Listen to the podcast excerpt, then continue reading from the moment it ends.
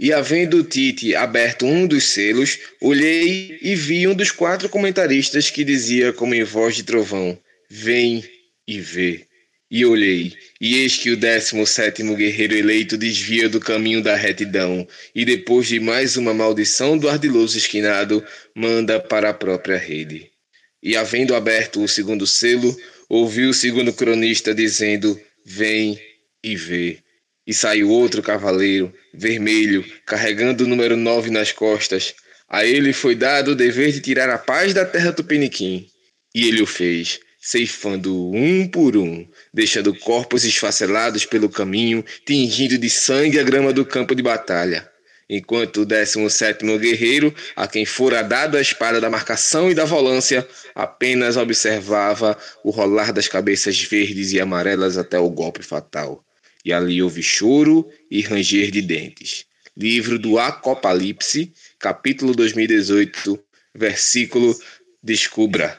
E é exatamente nesse tema, nesse clima triste, nesse clima de apocalipse, que a gente começa esse DescubraCast Tamo de volta, abraço galera, chega junto, deixa essa tristeza de lado, porque infelizmente não deu nessa Copa, mas quem sabe aí 2022 está de volta. Então, assim como 2022 vai voltar, já voltei por aqui apresentando mais um DescubraCast ao lado dos meus parceiros. Chega aí, Iago, chega aí, Clisma. Boa noite, galera. Opa, boa noite, bom dia, boa tarde. Tá valendo. Começou!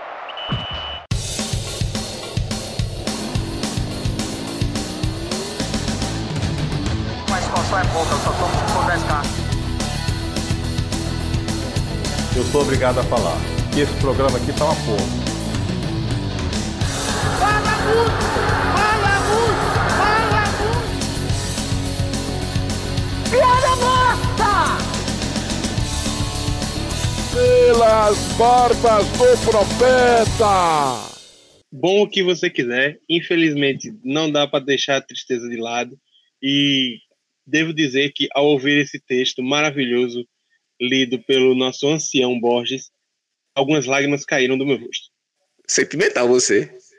Não é, é que... Fala aí, Diego, Iago, e realmente, velho, esse texto foi lá fundo no coração, deu aquela aquela mágoa, porque ainda ainda tá querendo descer aqui na garganta aquele chute que Renato Augusto errou de frente pro gol, Fernandinho fazendo gol contra. A falta que o Fernandinho não fez. Podia ter torado o Lukaku ali no meio, mas acontece, já passou. É, e o comprimido também podia ter descido também, né, Clisman? Rapaz, descer fez estrago. Pesou o clima. O homem tá mais inchado do que o pneu da Michelin, meu velho. Mais ainda. Mas enfim, é com essa, essa leitura aqui do nosso livro de profecias que a gente abre mais um programa trazendo um tema que é realmente é difícil de abordar, mas o dever nos chama, né? E a gente vai falar sobre hoje, a gente vai falar sobre os vilões nas eliminações brasileiras em Copa do Mundo. A gente vai puxar exatamente esse gancho da atuação de Fernandinho vai saber, vai debater, na verdade, se ele foi de fato mesmo assim o grande responsável pela eliminação do Brasil contra a Bélgica. E além de debater isso, a gente vai também trazer outros nomes que ficaram marcados aí pela queda da seleção em outras Copas do Mundo, em outras situações, é, aqueles nomes que algumas mídias gostam de colocar como o grande vilão da Copa. E a gente vai tentar debater um pouco se realmente houve esse vilão ou se é mais uma construção imagética, né, galera? É, então, é porque, vocês né, querem Diego? começar logo lá atrás, 1930?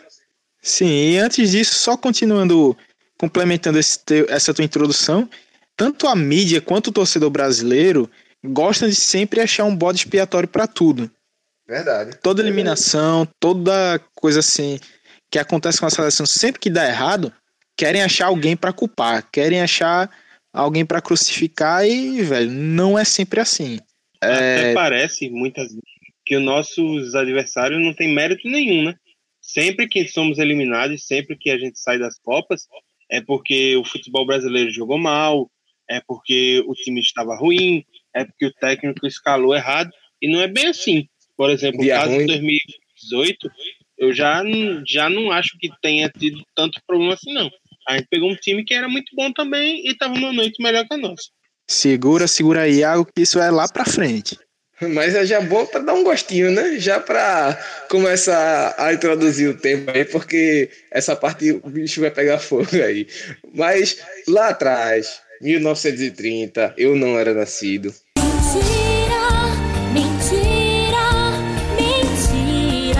As Copas de 1930, 1934 e 38, o Brasil não tinha né, ainda uma imagem como potência do futebol, tanto que o terceiro lugar de 38 foi bastante comemorado e foi considerado como o auge da, da do futebol brasileiro é, frente às outras seleções. Então, acho que nesses casos a gente fica difícil, né? Dizer que é, houve uma demonização de alguém, então praticamente só por passagem, né, galera?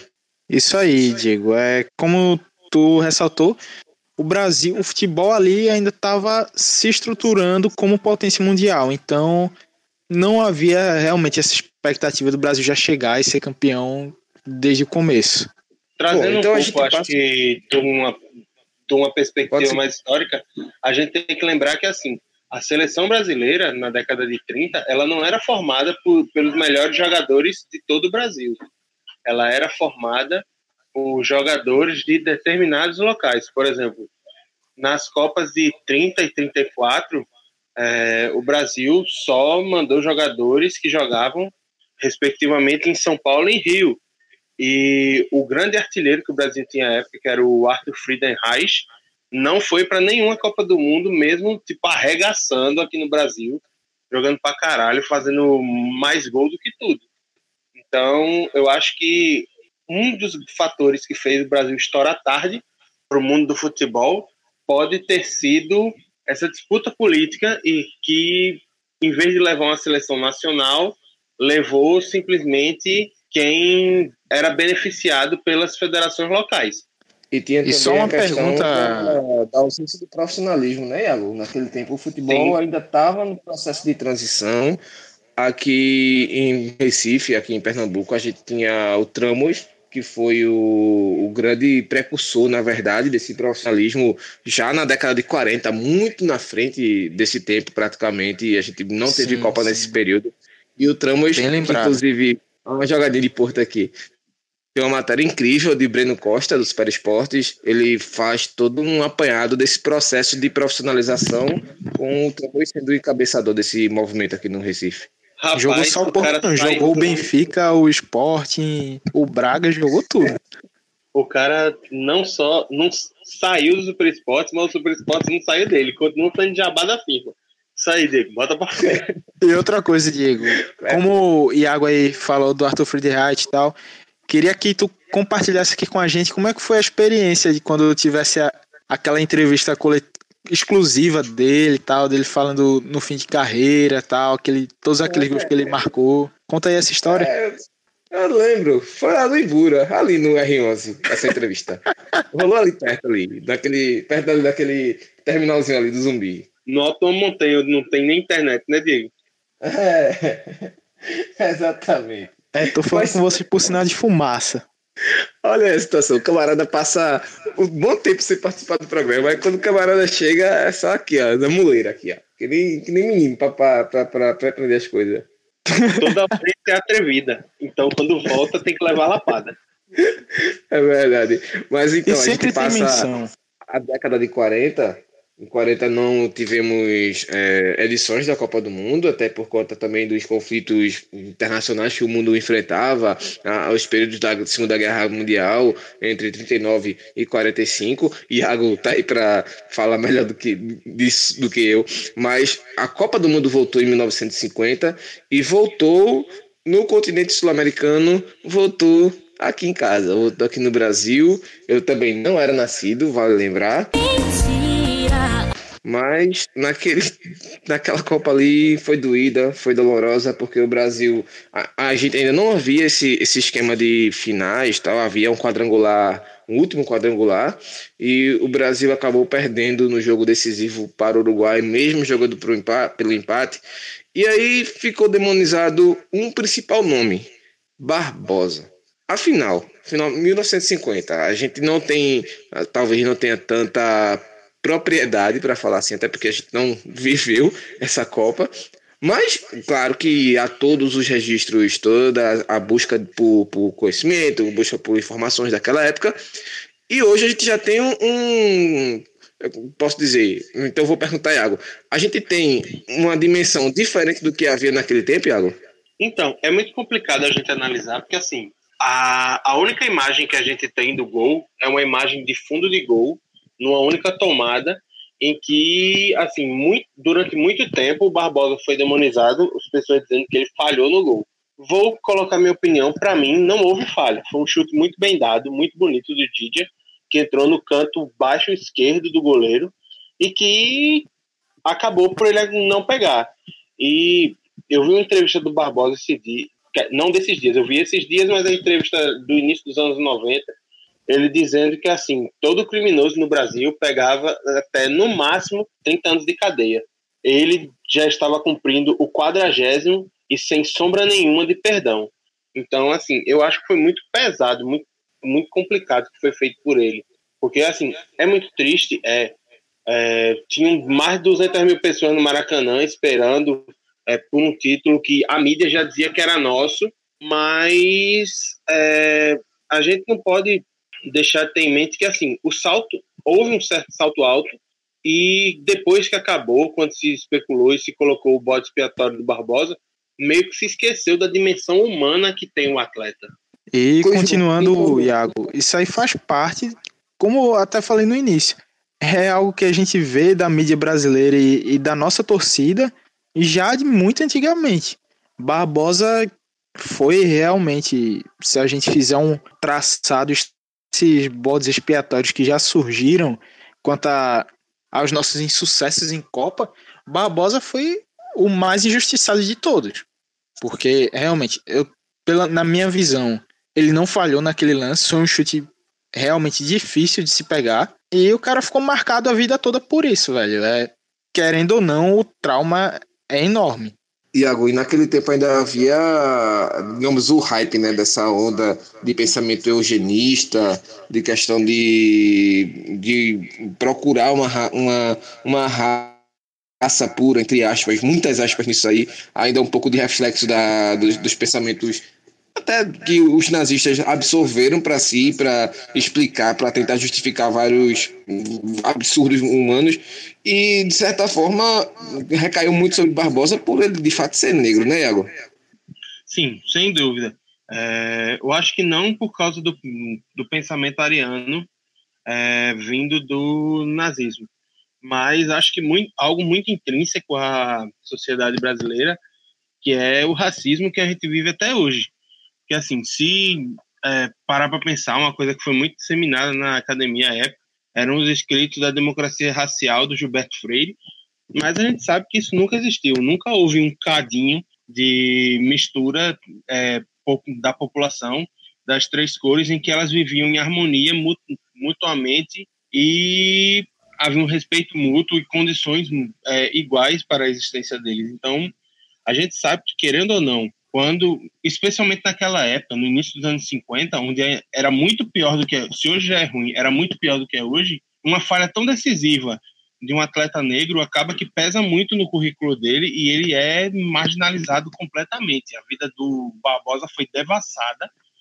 depois daquele ocorrido ali. E até hoje existe intrinsecamente esse preconceito com o goleiro que é negro, justamente pelo que aconteceu com Barbosa e até hoje isso Ocorre que teve recentemente uma declaração do Edilson Capetinha é, relativa a uma falha do goleiro Kaique do Vitória, que eu agora não, não consigo me recordar muito bem como foi que ele falou, mas ele fez essa referência da, do gol frangueiro que ele tomou pelo, por ele ser negro, pelo fato dele ser negro. Então é, é algo que a gente vê que já perdura aí por tanto tempo. É, a gente fala muito do Barbosa negro, etc e tal, mas o principal herói da conquista do, do Uruguai em 50, que foi o Abdul Varela, era um cara que era negro, que era ídolo máximo do Penharol à época, e foi o capitão que levantou a taça. Então a gente vê que um país que teve todo o estigma da escravidão, que foi dominado pelo Brasil durante muito tempo, soube lidar muito melhor com essa questão racial dentro do esporte do que nós. Pode ser que esse, o Obdulho tenha sido tão idolatrado por ele jogar no principal clube do país? Pode. É, a questão dele ter sido o capitão que levantou a taça depois de 20 anos de seca pode ter pesado? Com certeza. Mas eu acho que a forma como ele é idolatrado ainda hoje no Uruguai, porque, para quem não sabe, o Abdul Varela é considerado um dos maiores nomes do futebol uruguai, na minha opinião, o maior, e emparelhado ali com o Maestro Tavares, que deve sair da seleção agora. Mas eu acho que é um ponto importante para a gente ver que, assim, é, um país muito menor que o nosso, que também teve problemas com escravidão, consegue lidar com essa questão racial muito melhor que a gente, naquela época e ainda hoje. É verdade, Iago. E ele, inclusive, era um dos responsáveis por incentivar o pessoal. Reza a lenda de que ele é, pegava os jornais brasileiros da, da véspera dos jogos e, e mandava os jogadores urinar em cima dos jornais e davam praticamente o título para o Brasil. Pois é. E aí, passando desse período da primeira Copa realizada no futebol brasileiro, realizada aqui em solo nacional, uh, a gente chega em 1954, a Copa que foi realizada na Suíça, o futebol voltando para a Europa. E aí, Brasil e Hungria, meu amigo, a, a, a camada de pau foi grande, viu? A Hungria vinha marcado 17 gols em dois jogos na Copa.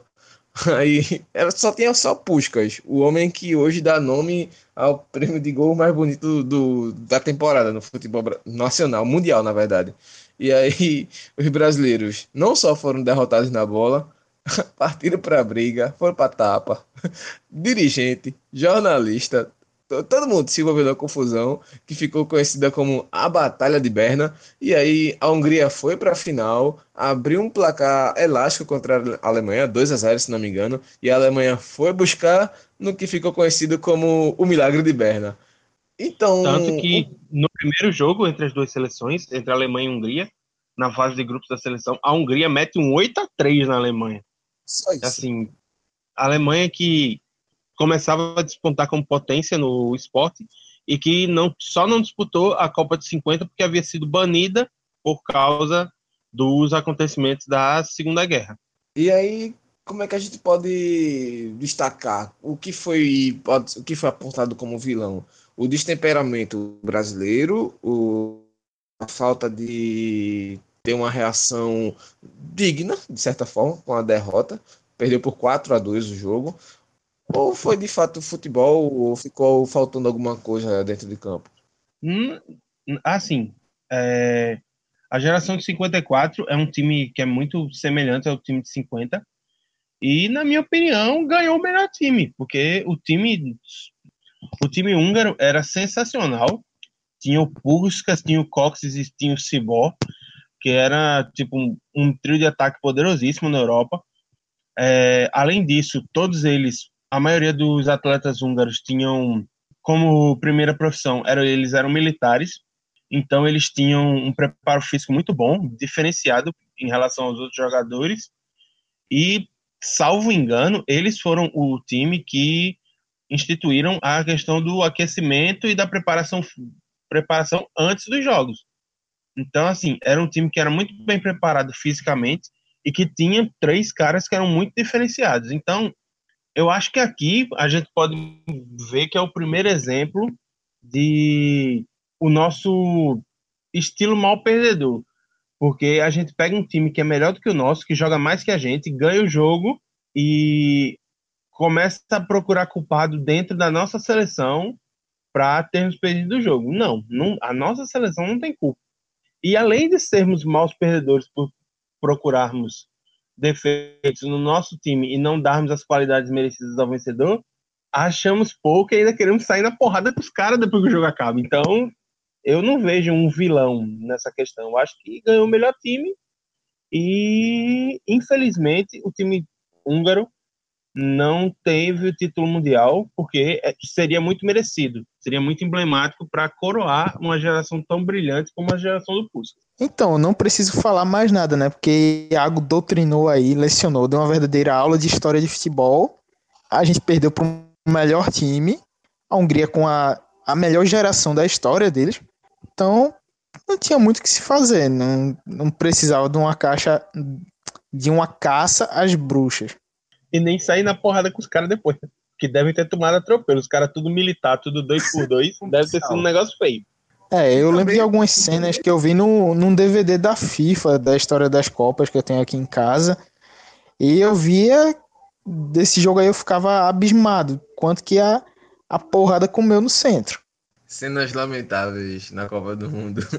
Mas realmente aquele time tinha alguns valores, inclusive o ponta-esquerda Julinho, que na Copa seguinte rivalizaria por posição com Garrincha Garrincha a gente sabe que é um dos maiores jogadores da história e, e mesmo assim dividia a posição. Alguém disputava a posição com o Garrincha? Alguém tinha essa ousadia?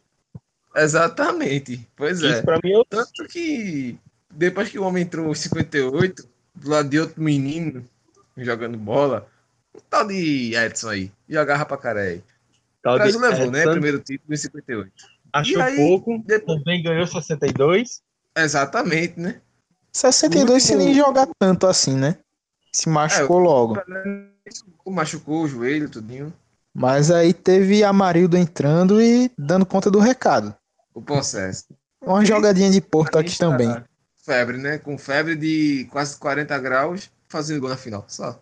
Mas depois desse período aí de uma breve hegemonia, de muita alegria para o futebol brasileiro, chegamos em 66, mais uma vez uma expectativa de que o Brasil fizesse uma ótima campanha, mais uma vez chegando como favorito, já passando a se firmar como a, a, grande potência que o Brasil de fato é no futebol, chega na Inglaterra com um aspecto de afirmar o tricampeonato, o inédito tricampeonato, mas vexame, né? Brasil acabou eliminado por Portugal de outro camarada que jogava o fim da bola, né, Iago? Com certeza. É, mas assim, eu acho que uma coisa que é importante dizer é que é, se, em 58 e 62 a dupla Pelé e Garrincha garantiu essa hegemonia. Em 66 nós não eles, né? Porque Pelé se machuca logo no primeiro jogo, Garrincha se machuca logo no segundo, e aí o Brasil fica carente de seus dois maiores craques e acaba que encontra com um Portugal muito forte, a seleção do Pantera Negra, que é o Eusébio, que era o craque da Europa à época, é, foi bicampeão bicampeão da Copa dos Clubes Europeus com o Benfica e não deu muita coisa boa para o Brasil não. Acabaram que o time que era para passar por cima acabou sendo atropelado.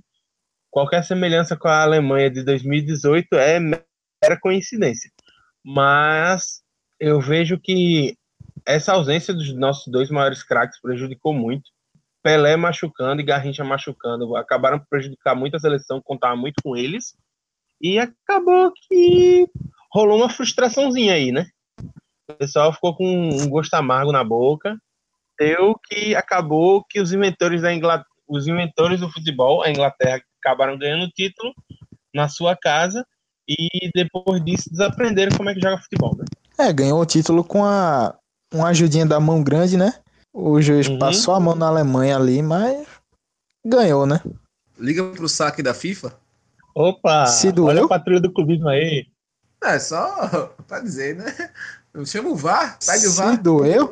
Mas não, a gente não pode negar que o time inglês era um timaço do caralho também. Sim, com certeza. É, tinha o Sir Bob Charlton, o famoso camisa 8, e eram, inclusive, muitos desse time estavam no avião da tragédia de 68 do Manchester United, e era um, um baita de um time de futebol, mas que rolou essa polêmica aí na final, rolou. E que, é, querendo ou não, esse título inglês foi muito ajudado pelo Brasil ter tido esse desempenho pífio, eu acho que deu uma colaborada assim. Inclusive, Portugal, é, salvo engano, é eliminado pela Alemanha nas semifinais e acaba, acaba que conquista o terceiro lugar da Copa. Sim, sim, é verdade. Portugal, terceiro lugar. Mas, enfim, o choro é livre, só para lembrar. E até a Itália, né? Beijo, Itália. Porque na Copa seguinte, 1970, o grande tricampeão foi o Brasil, né? E aí não tem nem o que a gente discutir. Acho que talvez seja a, a, a maior seleção da história de, de, uma Copa do Mundo. Não sei se vocês concordam. Concordo. Eu digo mais. Eu digo mais. Não é a maior seleção. Para mim, é o maior time da história do futebol. Concordo. Assim, concordo, sim. Do assim goleiro ao ponto esquerda, do goleiro ao ponto esquerda eram todos simplesmente sensacionais. E por muito por conta dessa grande atuação, desse baile, baile mais do que perfumado do futebol brasileiro na, na, no ano de 1970, 1974, o Brasil entrou de salto alto.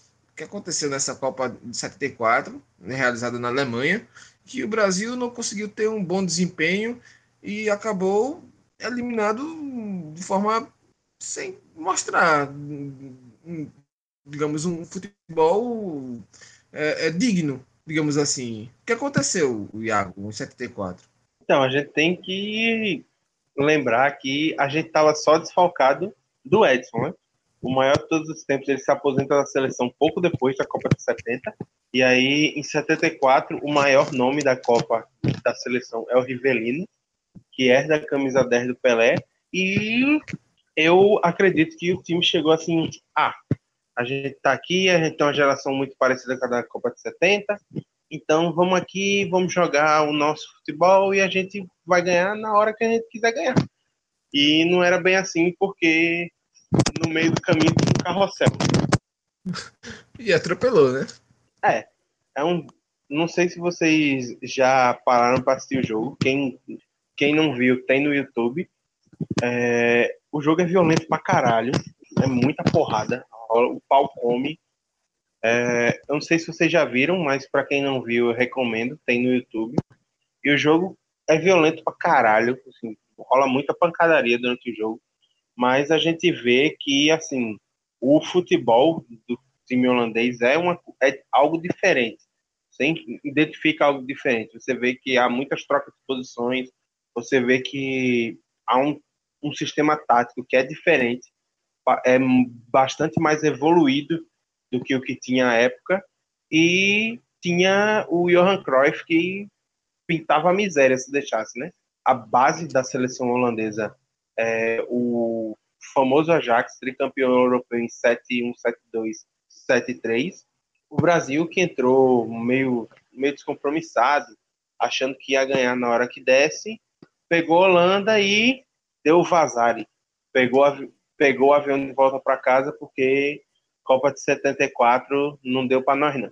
E realmente vazou depois da Holanda, tanto que nem para disputa esse terceiro lugar o Brasil levou os seus principais jogadores. Foi jogar com os reservas, né? Agora, Clisman, ficou uma, uma discussão, ficou um, um, digamos, um rumor de que Zagallo seria o grande responsável, seria a primeira vez, digamos assim, que o técnico Houve outras vezes, claro, outros técnicos questionados, mas talvez essa tenha sido a grande primeira vez, na verdade, em que o técnico foi muito responsabilizado por um fracasso. O que foi dito é que o Zagallo não teria é, capacidade de ser um bom treinador. Em 70, o Brasil jogou sozinho. Até que ponto isso é verdade ou isso é só mais uma falácia da mídia, Clisman?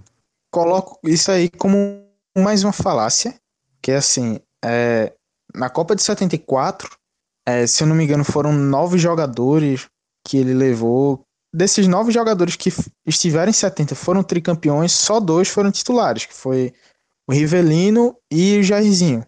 Outros jogadores ficaram no banco, outros chegaram até a ser cortados, como o caso, o caso do Clodoaldo. E aí. Clodoaldo, Brasil... era o cara carregador de piano, né? Era o cara sim, que sim o time jogava porque tinha ele para carregar o piano de Gerson, Jairzinho, Tostão, Pelé, Rivelino. E carregava Sim, o piano com muita classe. Sim, sem dúvida. E por que ele não foi jogar na orquestra sinfônica, então? Porque o maestro era você. E você não deixou não, ele sair. O maestro era o Júnior, né? Na Copa seguinte, inclusive. E aí já fica Na o gancho, verdade, né? não. Em 82, oito anos na frente. Bom, então, mais um furo aí no roteiro. Tem certeza que Júnior não jogou em 78? 82 e 86 só.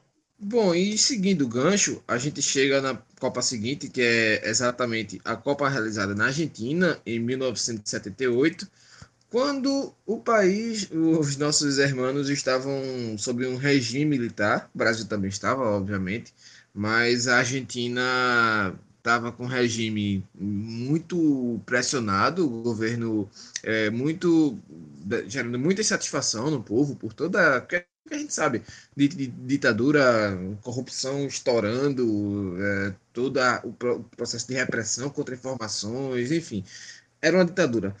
E essa ditadura, para se manter no poder, para tentar modificar um pouco a imagem, apostou no futebol, apostou na Copa do Mundo que até então a Argentina não havia conquistado alguma, sequer, nunca tinha, já havia chegado à final, mas nunca... Chegou em 30 contra o Uruguai. Nunca houve um, um, um título até essa Copa em 1978, inclusive um dos grandes articuladores para a realização da Copa na Argentina foi o próprio brasileiro João Avalanche. Então, já começando a, a, a dar as suas carinhas de tudo o mal que ele já levou para a FIFA e que perdura até hoje.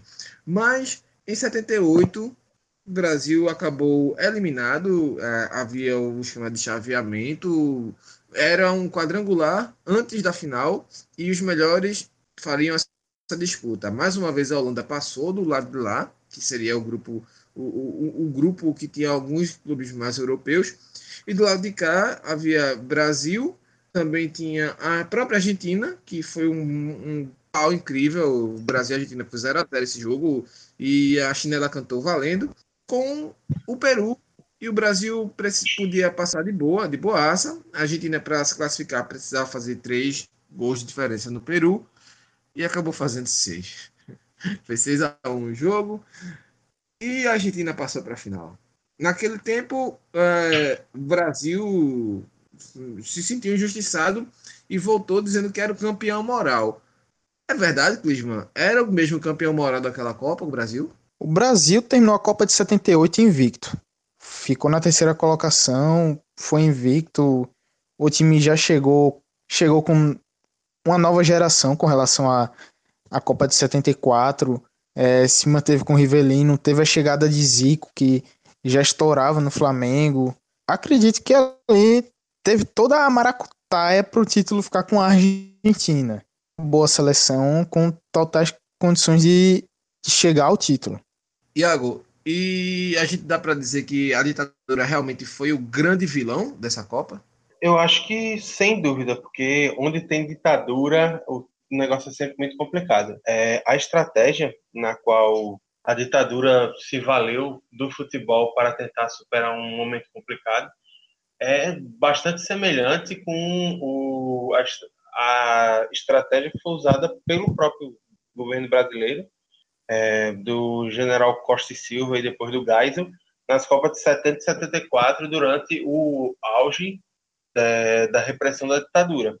Então, assim, o Videla, que era o ditador argentino, apostou muito, muito, muito em elevar a popularidade do seu governo conseguindo trazer a Copa para a Argentina, que era uma coisa pela qual eles lutavam desde o início das Copas do Mundo, tanto que a primeira acontece no Uruguai, aí a segunda acontece na Itália, e o ideal seria que ela tivesse voltado para a América, e aí disputam a França e a Argentina, e acaba que a França consegue é, sediar essa terceira Copa. Mas desde então, durante 40 anos, a Argentina lutou em todas as Copas que foram realizadas para poder sediar uma Copa do Mundo.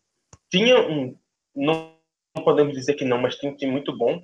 É, o Kempis foi o craque da, da Copa, é, meio que liderou a geração que tinha também o Passarella e o Fijol, que era um goleiro muito bom, que pegava pênalti. Assim, era um time muito bom que conseguiria disputar bem com os outros.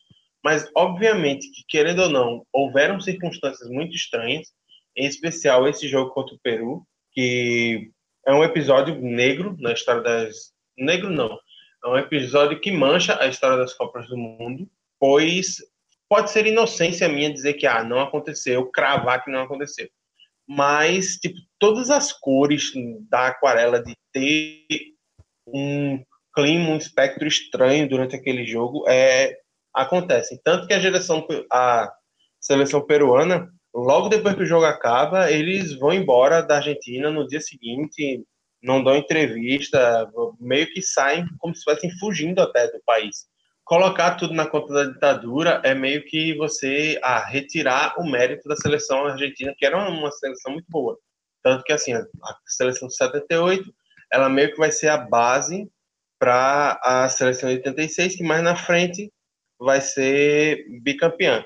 Mas, assim, possivelmente, possivelmente não, eu acredito muito que o, o Videla tenha mexido seus pauzinhos, junto com a colaboração do João Avelange, que era presidente da, da CBF e representante muito forte na Comembol e que a posteriori seria presidente da FIFA, eu acho que teve azedar o mingau para poder dar a, a Copa para os irmãos. Sim. Bem, vale ressaltar que a Argentina era comandada pelo teu tio avô, que é, foi um baita técnico, o César Luiz Menotti. Sim, então... com certeza. Técnico bastante folclórico.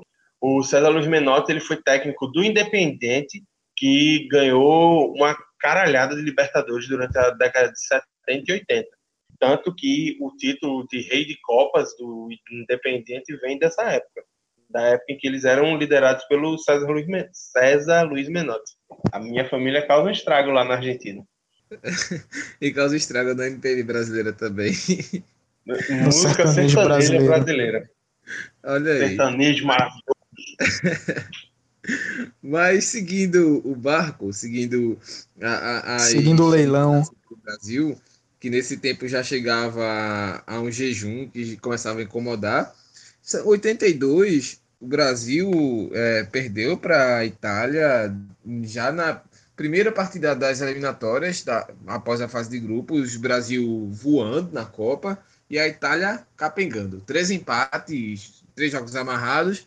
Aí vem um tal de Paulo Rossi.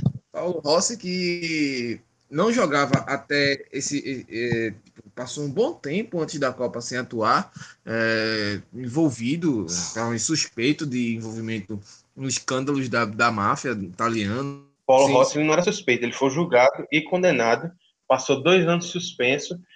Ele é um dos maiores ídolos da história da Juventus. É, ele foi convocado, bancaram ele mesmo assim para a Copa.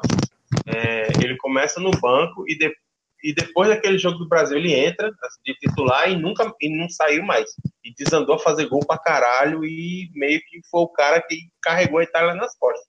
Daí pra frente ele fez tudo, né? Fez os três gols na eliminação do Brasil, voou em campo, é mais um jogo que realmente também tem, e esse jogo eu já assisti, dá uma dor no coração, inclusive, porque a seleção brasileira era um, era um time massa, era um time incrível, e acabou caindo para a Itália no jogo franco, no jogo aberto, em que alguns erros foram cruciais, e nesse jogo, é, inclusive o Paulo Rossi foi eleito o primeiro jogador, é, primeiro craque da, da, da, da, da, Copa, o primeiro a receber a bola de ouro da Copa foi instituído exatamente na Copa de 82 na Espanha.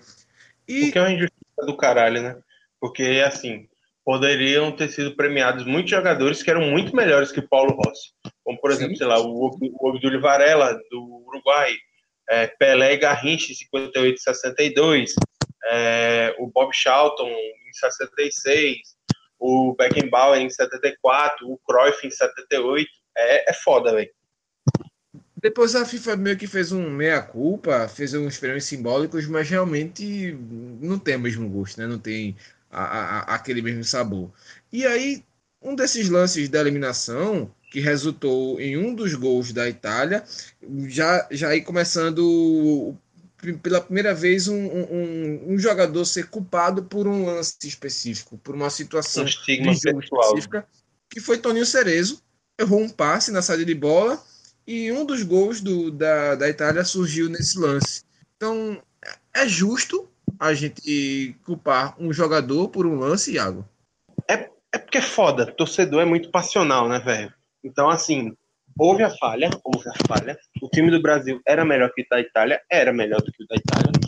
Mas, assim, se você for parar para pensar que, porra, o tanto de bola, o tanto de, o tanto de bola que o Cerezo tirou, o tanto de passe certo que ele deu, eu acho muito complicado você condenar o jogador por um passe errado, entendeu?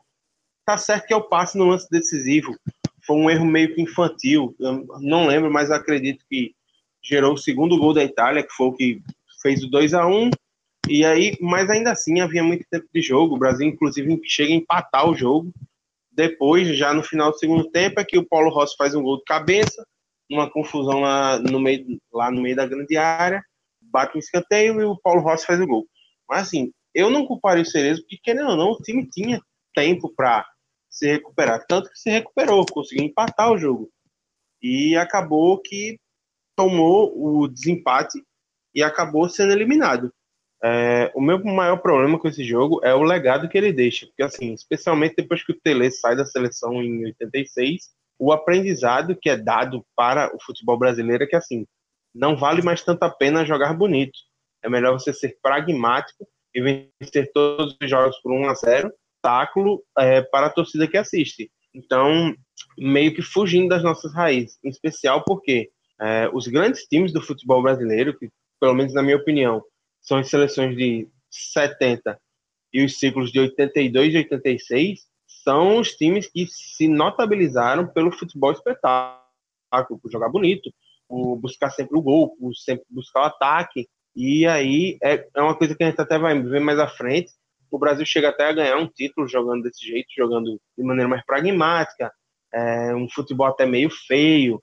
Ganha o título de 94, mas não é algo que, pelo menos a mim, não agrada se você for parar para pensar, acho que a grande maioria dos brasileiros que gostam de futebol também não agradam, porque não são seleções que se tornaram notáveis por jogar dessa maneira. Clisman, ficou algum aprendizado de 82 para, pelo menos para os tempos de hoje? O que, é que a gente tira de aprendizado, além disso que Iago falou, dessa mudança de filosofia no futebol brasileiro?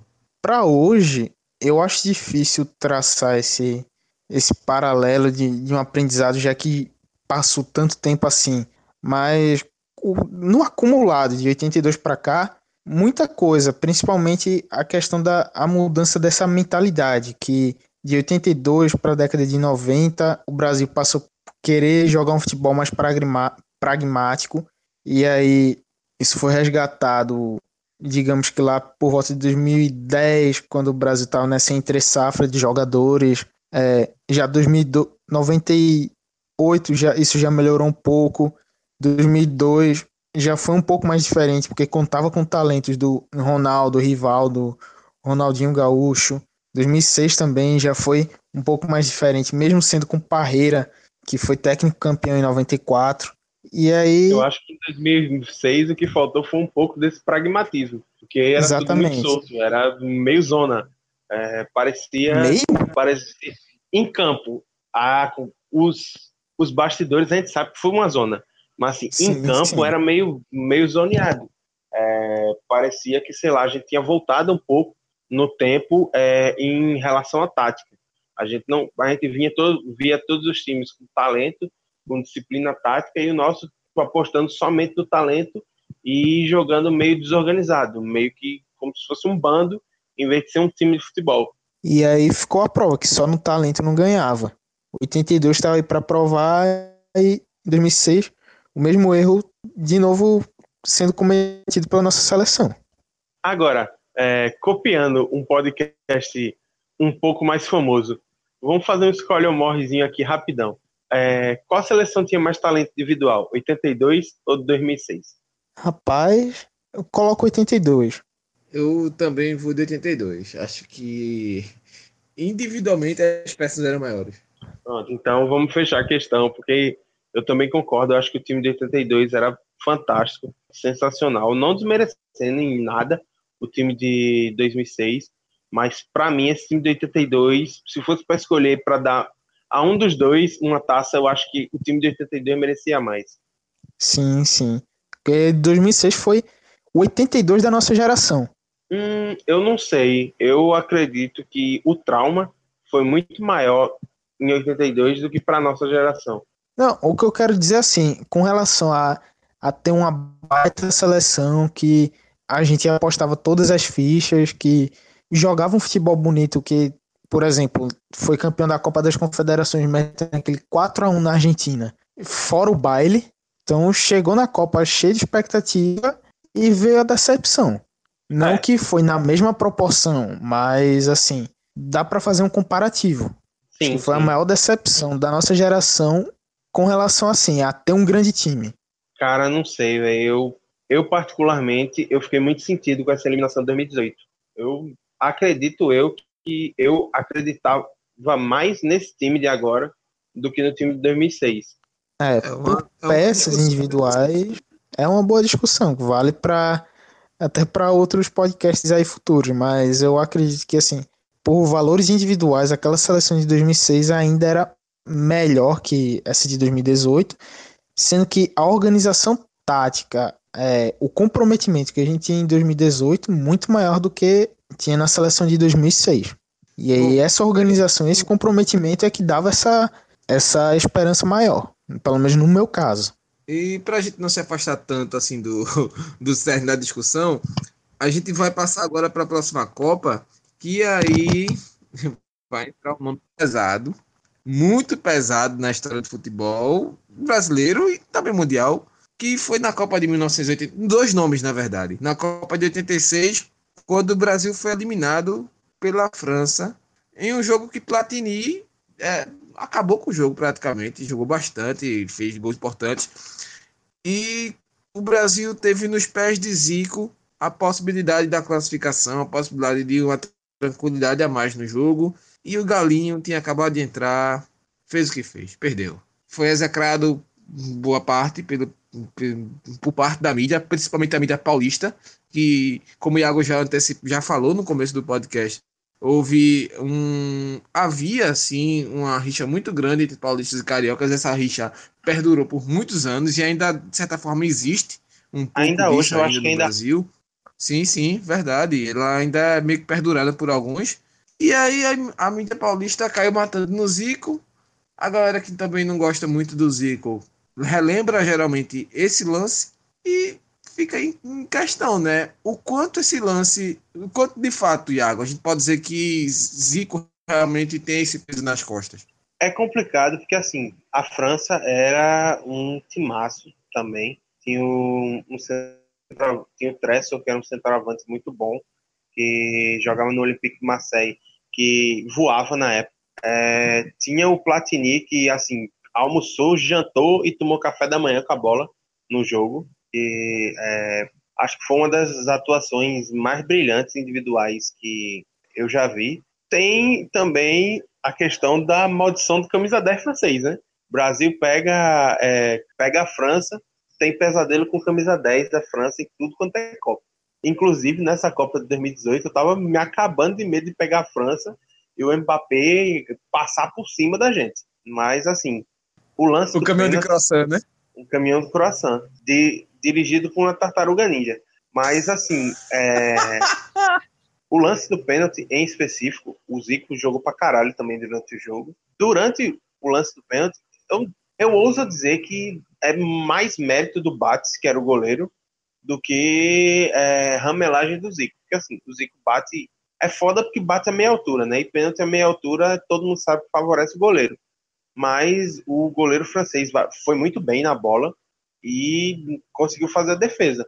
Acabou o jogo indo para os pênaltis e a gente sabe que pênalti em Copa do Mundo é um negócio muito complicado, né? O Zico bate, o Zico não corre é, da raia, ele bate, ao contrário de certos camisa 10 que a gente tem atualmente. Ele diz: o camisa 10 essa porra sou eu, a responsabilidade é minha, eu vou lá e vou bater o pênalti, e se eu perder, eu vou dar a cara a tapa na entrevista depois de acabar o jogo. É, ele vai lá, bate o pênalti, faz, só que aí salvo engano, quem perde o pênalti decisivo na batida de pênalti é o Sócrates. E como vocês mesmo falaram, por haver toda uma mística da rivalidade de São Paulo e Rio de Janeiro, o Sócrates, por ser ídolo do maior clube de torcida em São Paulo, ele não é execrado por perder o pênalti na disputa no fim. Mas o Zico é execrado por perder o pênalti durante o jogo, que poderia ou não dar a vitória para o Brasil. Então, eu acho que é algo que vale abrir a discussão.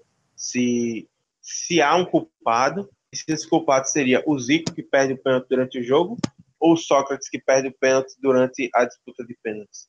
Então, Clisman, é, o fato de Zico não ter uma Copa, ele mesmo sendo um dos top do, dos jogadores no top 5 de goleadores da história do, da seleção brasileira, mas ainda assim ele não tem uma Copa, não tem um Mundial, e muito por esse peso de não ter marcado gol, mesmo que haja, assim, como o Iago já falou, um certo exagero em cima dessa cobrança, mas se fosse tu aí na CPF prestes a, a gente a passar de ganhar o título, digamos assim. Aí tu vai e perde o jogo na final, a gente perde. Como é que tu ia lidar com isso?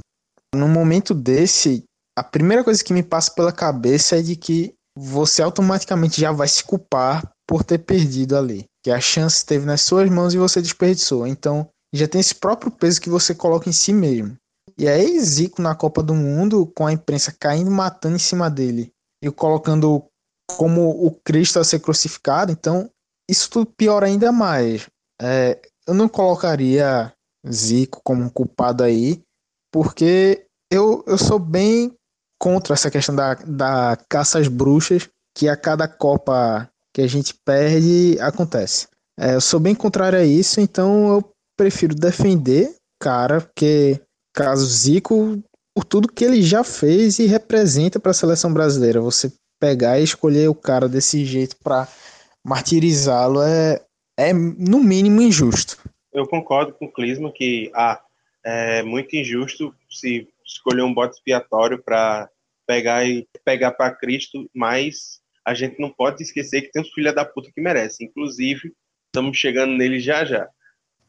Exatamente. Que apesar de ser um filho da puta, que ser um cara que precisa levar uma lapadinha, quando era jogador, tinha seu valor. É, não era um jogador dos piores. O Brasil já teve muito perna de pau, apesar de ser uma das maiores seleções. Mas o Dunga, na Copa de 1990, foi abordado como um dos responsáveis pelo Brasil ter um desempenho bem capenga. O Brasil até que foi bem na fase de grupos, mas pegou a Argentina e perdeu. E perder para a Argentina, meu amigo não é bom nem pau ímpar, nem bolinha de gude.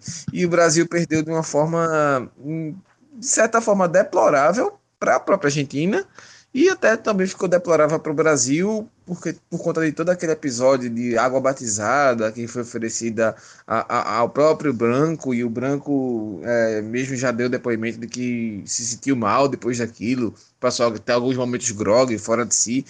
E na verdade o fato é que num, gol de, num passe de Maradona, Canija não perdoou, driblou Tafarel e o lá dentro, o Brasil foi eliminado. O quanto isso tem de peso para essa rivalidade, Clisman? Até onde é, já havia, sim, até por conta das Copas Américas que eram disputadas entre os dois, mas o quanto isso fica de peso, o inflama a rivalidade, Clisman, esse, esse episódio? Inflamou mais ainda, eu creio, porque a época o Brasil que tinha três Copas, a Argentina até 78 não tinha ganho, chegou 78, 86, duas Copas, e aí se aproximando no Brasil no número de títulos, você chega assim, a Argentina já recém-campeã, chega com moral na Copa, elimina seu maior rival e vai na caminhada rumo a um possível título que aí igualaria o número. As duas seleções, caso a Argentina tivesse ganho, ficaria com três títulos igual o Brasil à época. Então, para eles era, digamos, uma chance de ouro que felizmente para nós não aconteceu. Agradeço a Beckenbauer e Matheus todos os dias por ter evitado essa tragédia. Até esse menino aí, né? Que tem o nome de Klisman e tem um irmão chamado Kaua. Bremen. Ah, não, foi mal, errei a concessionária, é Bremen. É, o Bremen é, é inspirado no Andres Bremen, o jogador que fez o gol do título na Copa de 90. Lateral Ele esquerdo. vai nem ouvir o programa, mas tá aí, já, já fazendo. O lateral esquerdo, mitoso da porra toda. Na... Frente... Aí, um abraço para as concessionárias da Volkswagen. Alô, galera, patrocina nós aí. Já patrocina o Wolfsburg, né? Mas enfim, Iago, a pergunta que eu queria te fazer é, sobre o mais focado um pouco também nesse, nesse, nessa polêmica, foi mais ingenuidade do branco ou realmente foi filha da putice, mais uma filha da putice argentina? Cara, assim, ninguém imagina que você vai pegar uma aguinha e porque é um hábito comum até hoje você pegar a água das equipes adversárias, porque é parte do fair play do futebol, né? Ninguém espera que um filho da puta vai te dar uma água com tranquilizante durante um jogo profissional. Ninguém espera isso. Então, assim, eu não acho que tenha sido meninice do Branco. Eu acho que foi mau caratismo mesmo.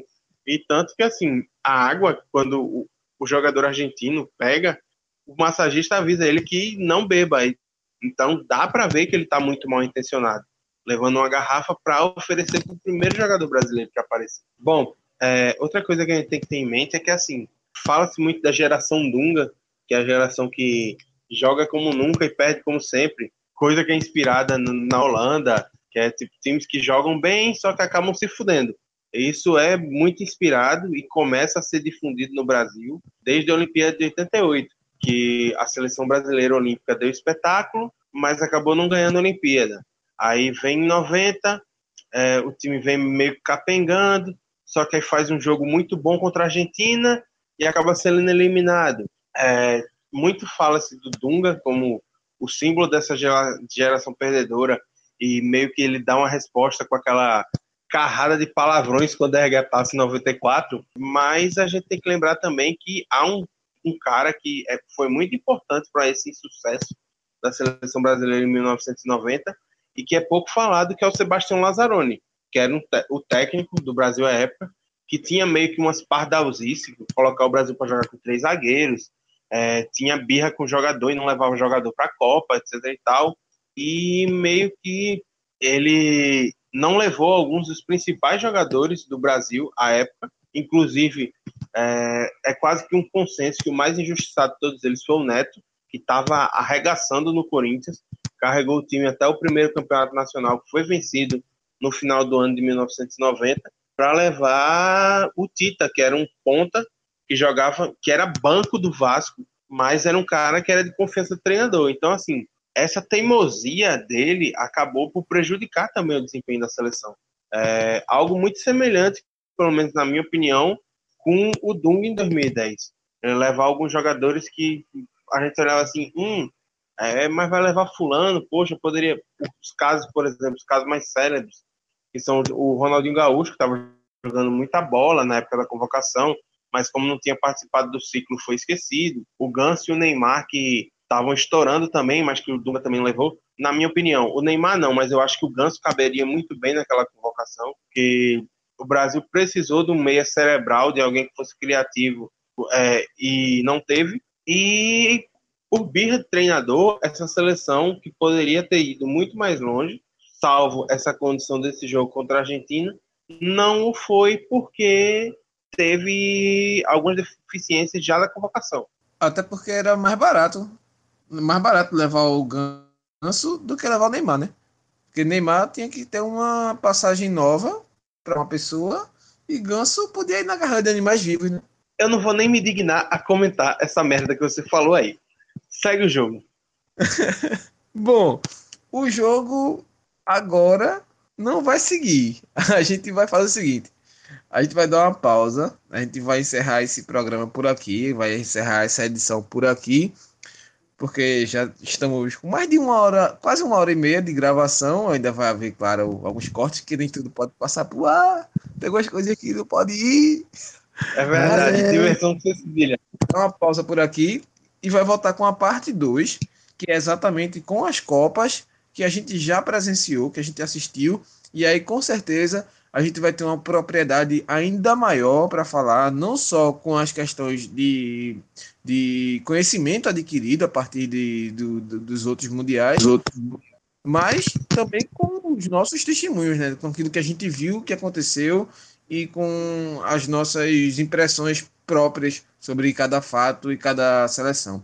Alguém tem alguma coisa a acrescentar, galera? Hum, não. Pronto. É, acho que só acrescentar que a próxima parte do debate vai ser massa também e a gente vai poder aprofundar mais mesmo pode ser que leve essa mesma uma hora e meia, mas vai ser um negócio mais aprofundado que a gente vai poder colocar mais minuciosamente cada detalhe desses fracassos da seleção brasileira. Deixar, velho. Daria fácil um programa para cada Copa que a gente caiu. Verdade. Mas enfim, então o recado tá dado. Siga aí o Caixa de Brita nas redes sociais, siga também no Twitter, no Instagram, no Facebook. Ouçam os outros programas, as outras gravações do Discuracast e também dos outros produtos do Caixa de Brita, porque são produtos sensacionais e também tem uma, sempre uma pauta atual e sempre a gente procurando trazer algo que esteja conectado não só às questões sociais, como também política, como também um, um até um, digamos, um ópiozinho, né? Ouvir o, o, o, o, de 14 é quase um ópio. Você dá uma desligada na realidade, dá uma viajada grande. O de 14 é naquela, naquela cheirada da farinha láctea que chega na sua corrente sanguínea, vai pro cérebro, meu velho, e viaja. 14 que vai renovar seu estoque de farinha láctea, vai se abastecer graças ao bolão ganho da Copa do Mundo, né? Com certeza. Ah, miserável. Inclusive, acho que o prêmio poderia ser entregue em farinha láctea. Eu apoio. Olha aí. Do caramba. A ideia, a gente vai estudar, vai analisar a galera do Caixa de Brita que cuida da parte estrutural de bolão, de bolões de Copa do Mundo. Tem toda uma equipe por trás disso tudo. O negócio é Temos sério. até cientista da NASA para fazer a fórmula das planilhas. Exatamente. Tabela e, e, padrões de Excel importados diretamente de Kazan na Rússia e também de Atlanta. Mas enfim, a gente encerra aqui, galera. É, Abraço a vamos- todo mundo. Satisfação mais uma vez estar aqui com a gente. Então, Isso aí, só-. Só pra Guardem a complementar, Diego. Oi? Só complementar, né, pro pessoal acompanhar a gente, o facebook.com barra Caixa Brita, Twitter e Instagram, arroba Caixa Brita, e você pode ouvir a gente no seu agregador de podcasts, procura lá por Caixa Brita, Caixa de Brita, é, você pode ouvir a gente também no hearthis.at barra Caixa Brita, H-E-A-R-E-H-I-S.at barra Caixa Brita. Isso aí. E nas redes sociais. Loucura, loucura, meu. Olha aí, passando só entrando.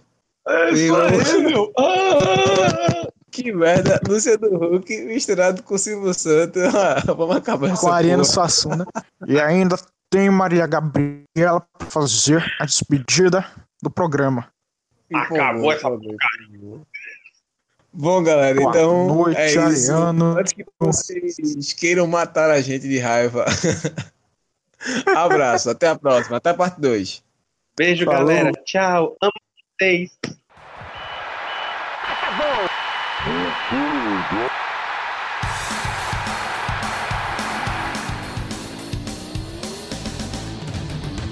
Qual só é pouca, só tomo se for 10k. Eu sou obrigado a falar que esse programa aqui tá uma porra. Fala muito! Fala muito! Fala muito! Piada morta!